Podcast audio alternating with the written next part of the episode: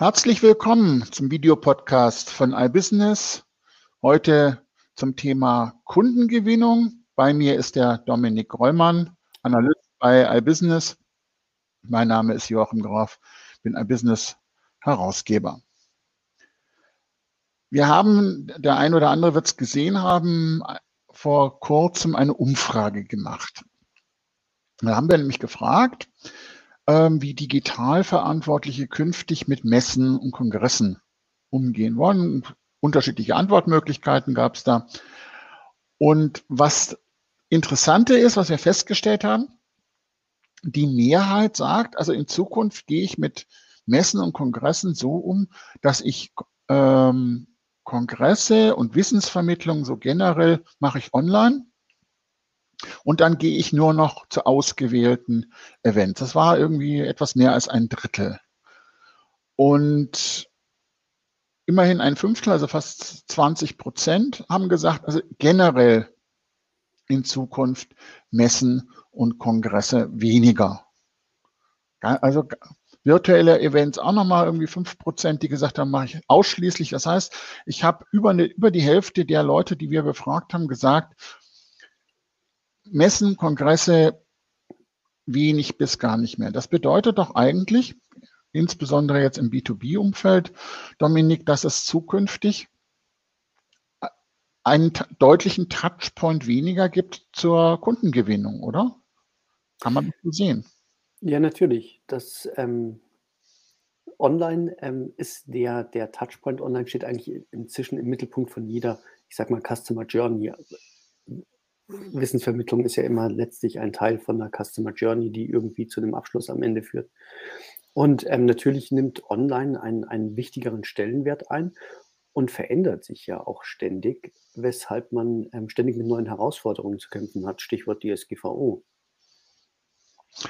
Also es wird ja nicht einfacher, Lead-Generierung in Zukunft ähm, online zu machen, weil ich kann ja nicht einfach beliebig Firmen anschreiben ähm, per E-Mail, weil das darf ich schlicht nicht mehr. Genau. Früher war so ein typische, typisches ähm, Lead-Generierungsverfahren war ja, dass man irgendwie versucht hat, eine E-Mail-Adresse ähm, einzusammeln, indem man ein White Paper verschickt hat, indem man ähm, ne, die Möglichkeit geboten hat, irgendeine Konfiguration abzuspeichern und ähm, dann eben versucht hat, immer die E-Mail-Adresse ähm, zu gewinnen. Das kann man immer noch machen, ist auch immer noch sinnvoll, weil man natürlich dadurch die Person mal intern so weit ähm, identifiziert hat, dass man sehen kann, ist der nochmal wiedergekommen oder nicht. Aber zu Marketingzwecken kann man das natürlich nicht mehr einsetzen. Man kann nicht ohne weiteres denjenigen dann mit einem Newsletter bespielen, außer der hat eben ähm, ein DSGVO-konformes, mit Double Opt-in abgesichertes Einverständnis abgegeben dazu. Und das gelingt natürlich, wie vermutlich jeder aus eigener Erfahrung weiß, in ähm, selten mal in 10% der Fälle. Also ich merke ja, wenn ich auf meinem LinkedIn-Profil gucke, ich kriege jetzt zunehmend auch so Kaltakquise-Mails. Ähm, das heißt, über LinkedIn passiert auch momentan sehr viel mehr als noch vor ein, ein zwei Jahren, was so klassische Kundenakquise angeht. Das heißt, dort, wo ich irgendeine Form von Touchpoint mit, mit einem potenziellen Kunden habe, dort wird digital jetzt mehr gemacht. Genau. Das ist so das die eine Entwicklung. Das funktioniert natürlich bei LinkedIn noch einigermaßen gut, weil man, äh, da ist natürlich, hat man so die Möglichkeit, immer darauf auszuweichen, dass man sagt, das ist ja ein Geschäftskontakt. Ich kann ja jemandem eine E-Mail schreiben, einen Geschäftskontakt. Das ist ja nicht verboten. Ähm, ich darf halt nur keine Werbung machen. Und LinkedIn ist jetzt so eine Spielwiese, wo man sich da in dieser Grauzone ganz gut noch bewegen kann.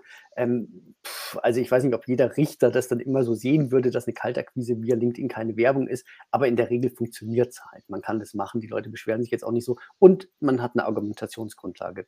Viel schwieriger sieht es natürlich aus, wenn man so einen automatisierten Prozess starten will und ähm, eine größere Zielgruppe ähm, ansprechen will. Dann wird das kommt man ganz schnell in den Bereich, wo es ähm, ganz klar Werbung, sich um Werbung handelt. Und da muss man andere Lösungen finden. Und es gibt auch ein paar ganz vielversprechende Ansätze inzwischen. Vor allem kommt ein ganz ähm, altes Medium da wieder ähm, zur Geltung, was viele als unmodern abgestempelt haben und als zu teuer. Und zwar ist es nämlich Print.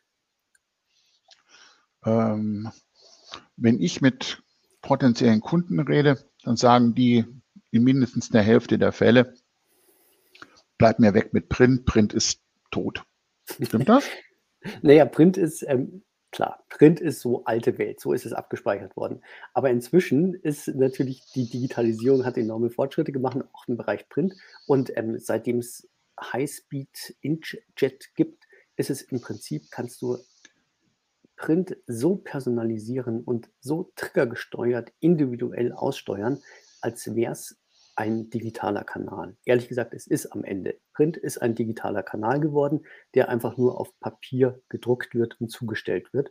Und das hat natürlich ein paar Vorteile. Also erstmal ist es natürlich haptisch, hat so eine ganz andere Anmutung. Es wird in den Briefkasten zugestellt, der inzwischen viel leerer ist als das E-Mail-Postfach. E-Mail-Postfach ist komplett überfüllt. Äh, der Brief im Briefkasten, der findet eine ganz andere ähm, Aufmerksamkeit. Und vor allem, du unterliegst nicht den Einschränkungen der DSGVO. Du kannst jedem einen Brief schreiben, das ist nicht verboten, es kann auch Werbung sein. Und ähm, der Nachteil ist natürlich, das muss man auch ganz offen sagen, es kostet.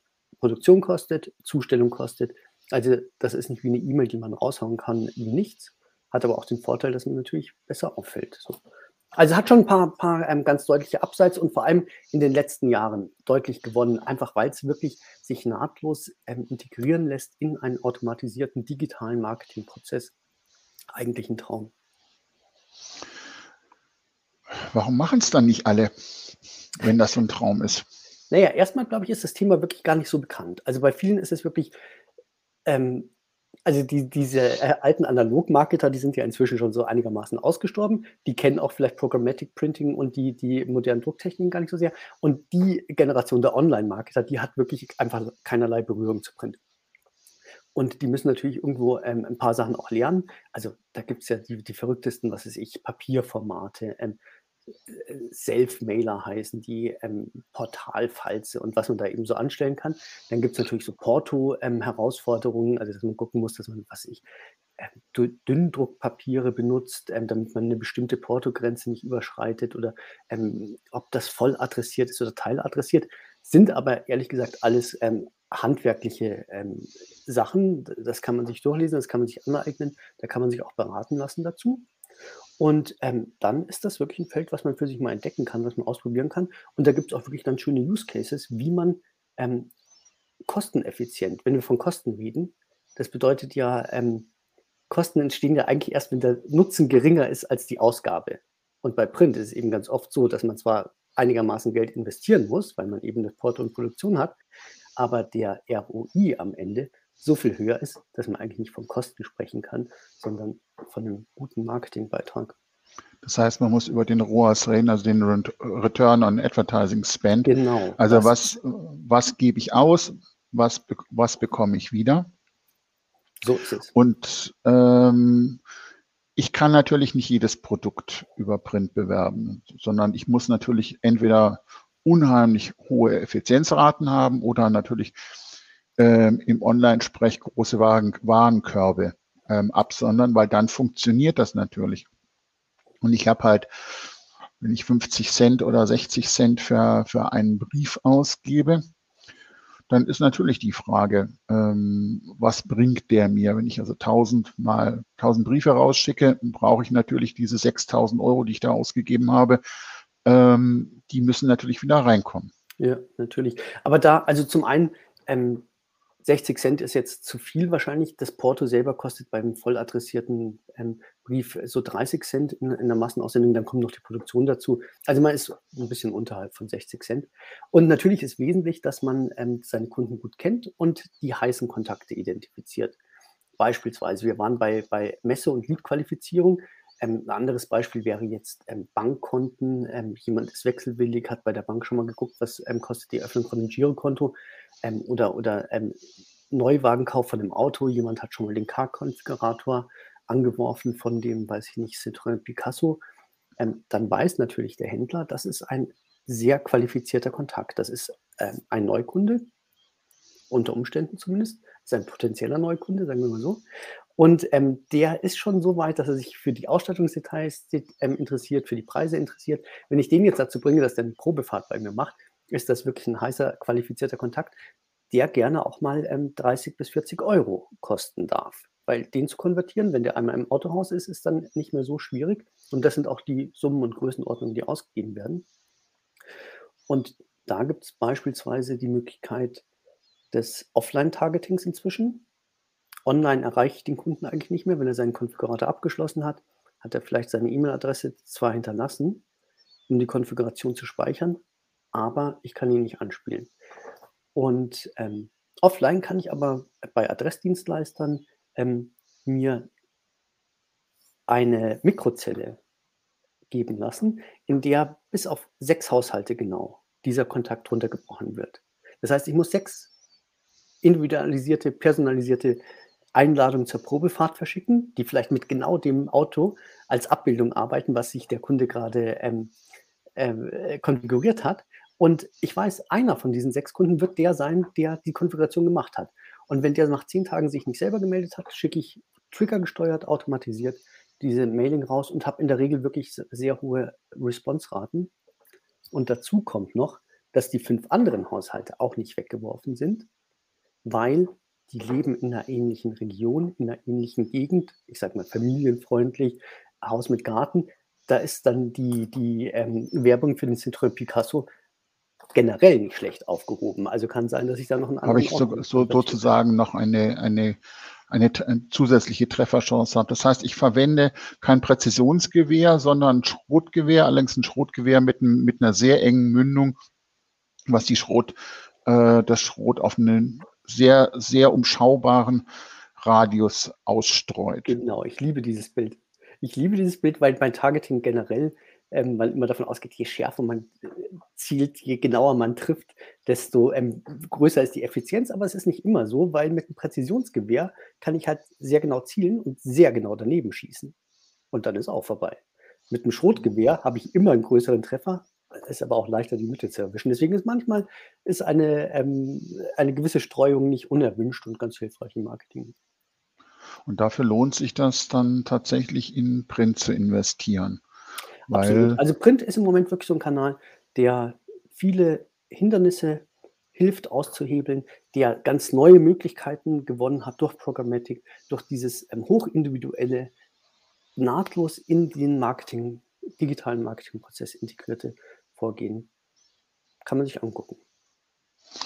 Zu Glück, zum Glück machen wir ja auf www programmatic-printing.de sogar eine ganze Plattform zu dem Thema. Genau. Aber im Speziellen ist das, glaube ich, ein, ein, wichtiger Punkt. Man kann ja sagen, ich mache kein Print, aber ich muss es erstmal rechnen. Genauso wie ich jeden anderen Kanal erstmal rechnen muss. Ich kann sagen, ich mache Affiliate Marketing oder ich mache es nicht. Das hängt vom Produkt ab, das hängt von der Marketingstrategie ab. Aber ich werde als Online-Marketer sagen, naja, ich mache ähm, Affiliate oder ich mache Lead-Generierung ähm, auf Social Media oder ich mache was auch immer. Aber nur dann, ich gucke mir es erstmal an, ich mache Tests, ich rechne das und dann entscheide ich mich für oder gegen etwas. So mache ich Marketing. Das ist eine Aufgabe eines strategischen Marketingverantwortlichen. Aber nur ideologisch zu sagen, Print ist blöde, weil ich habe an der Uni schon nur, nur dann was von Print gehört, wenn man sagt, das war früher und jetzt sind wir ähm, im 21. Jahrhundert. Das ist verkürzt, glaube ich. Und Vorurteile muss man überwinden können. Und wenn ja. sich so eine Technologie weiterentwickelt, dann lohnt sich ein Blick. Und sie hat sich eben mit ähm, der, der modernen, digital ausgesteuerten Drucktechnik, mit den Inkjets, ähm, einfach auch weiterentwickelt, weil man eben jetzt auch machen kann, wie du das gesagt hast, Print ist der neue Digitalkanal, ist ein weiterer Digitalkanal. Der hat Vorteile. Der hat sicher auch den Nachteil, dass er teurer ist. Das heißt, ich muss sehr viel genauer arbeiten, aber man kann sehr viele Dinge mitmachen. Die Links dazu gibt es wie immer unten. Danke fürs Zuhören. Bis zur nächsten Woche. Tschüss. Danke. Tschüss.